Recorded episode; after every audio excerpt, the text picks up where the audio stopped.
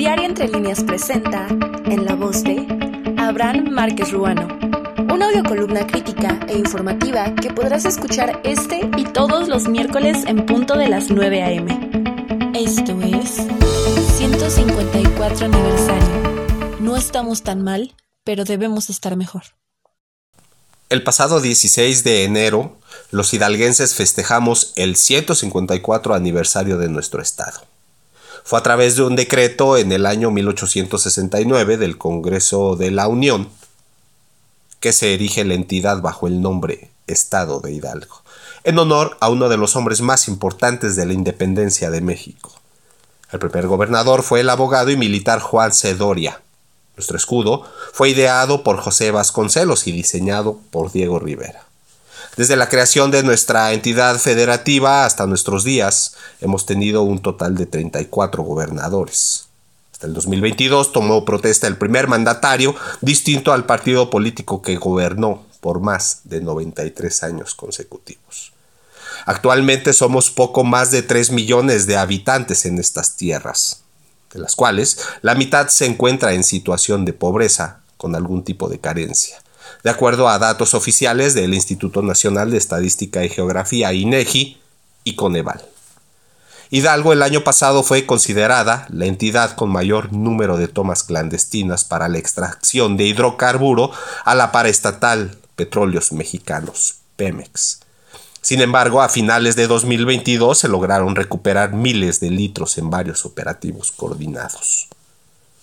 Con datos de la encuesta nacional de victimización y percepción sobre seguridad pública en VIPE, edición 2022, Hidalgo se encontraba entre las entidades con menor incidencia delictiva a nivel nacional, junto a estados como Oaxaca y Yucatán. Y no, no es que en Hidalgo no se cometan delitos, pero si los comparamos con Guanajuato, Baja California, Estado de México, Michoacán y Jalisco, quienes de acuerdo al Secretariado Ejecutivo del Sistema Nacional de Seguridad Pública en noviembre del 2022 fueron los cinco estados más peligrosos de México. Aún gozamos de relativa tranquilidad los hidalguenses. Pero no todo es color de rosa. La ENVIPE estima que en Hidalgo 19.2% de los hogares en el estado tuvo al menos una víctima de un delito durante el año 2021. Los delitos que más se cometen en la entidad se encuentran la extorsión, fraude, robo o asalto en calle o transporte público, robo total o parcial de vehículos, amenazas verbales, robo a casa, habitación y lesiones, en ese orden. En este tenor, un dato importante de dicho instrumento, estima que en el estado de Hidalgo 56.4% de la población de 18 años y más considera la inseguridad como un problema más importante que aqueja hoy en día a la entidad federativa, seguido del aumento de precios con 41.2% y el desempleo con 36%. Por otra parte, nuestra entidad ocupa en promedio el lugar 19 de las entidades con mayor número de personas que migran con destino hacia los Estados Unidos de Norteamérica, calculando que para el año 2019 eran cerca de 369 mil hidalguenses en la Unión Americana. Los municipios con mayor número de migrantes son Tasquillo, Pacula, Huasca, Nicolás Flores, Pisaflores, Jacala, La Misión, Cardonal, Tecozautla y Simapán, de acuerdo al Banco de México, Banjico. La importancia de la economía de la entidad a través de las remesas es menester, pues tan solo en el año 2018 el Sistema de Información Georreferenciada de Hidalgo, CIGECH, reportó cifras de ingresos por remesas familiares que publica Banjico al cuarto trimestre de 2018 para el estado de Hidalgo de 232.41 millones de dólares. En este año que acaba de terminar, 2022, se registró, en este sentido, un incremento del 30%.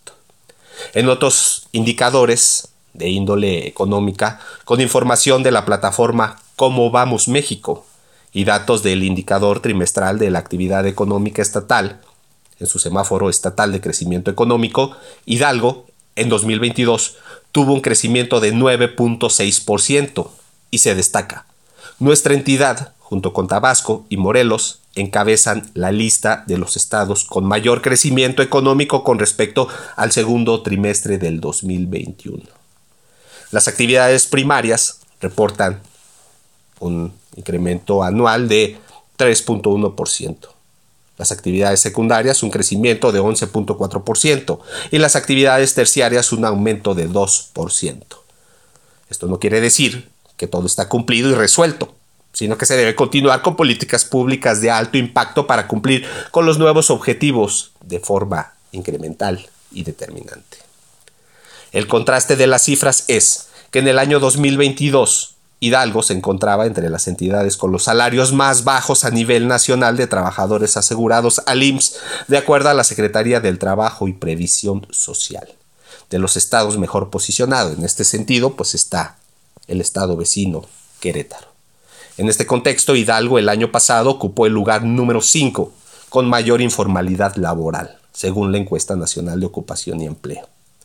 Si bien todos estos factores no se determinan por sí solos, aún faltando diversas variables por incorporar al análisis, para conocer el estado actual de nuestra entidad en el ámbito político, económico, social, todas ellas, debo de decirle, no funcionan de manera aislada podemos asegurar que en Hidalgo, a pesar de un Estado relativamente joven, disculpe, con su soberanía y una estructura institucional a través de sus poderes del Estado y sus niveles de gobierno, además de sus 154 años, no hemos alcanzado la potencialidad que podríamos tener en comparación con la hirviente deseo de una sociedad hidalguense trabajadora, colaborativa, soñadora e idealista, con anhelos profundos de ver a nuestra entidad con mejores oportunidades y luego así, bienvenidos los años venideros.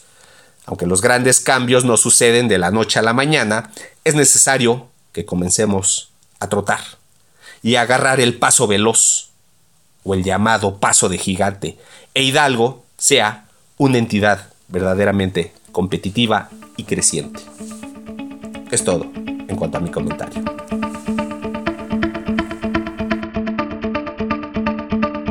Esto fue en la voz de Abraham Márquez Ruano, una producción de Diario Entre Líneas que podrás escuchar este y todos los miércoles en punto de las 9 a.m.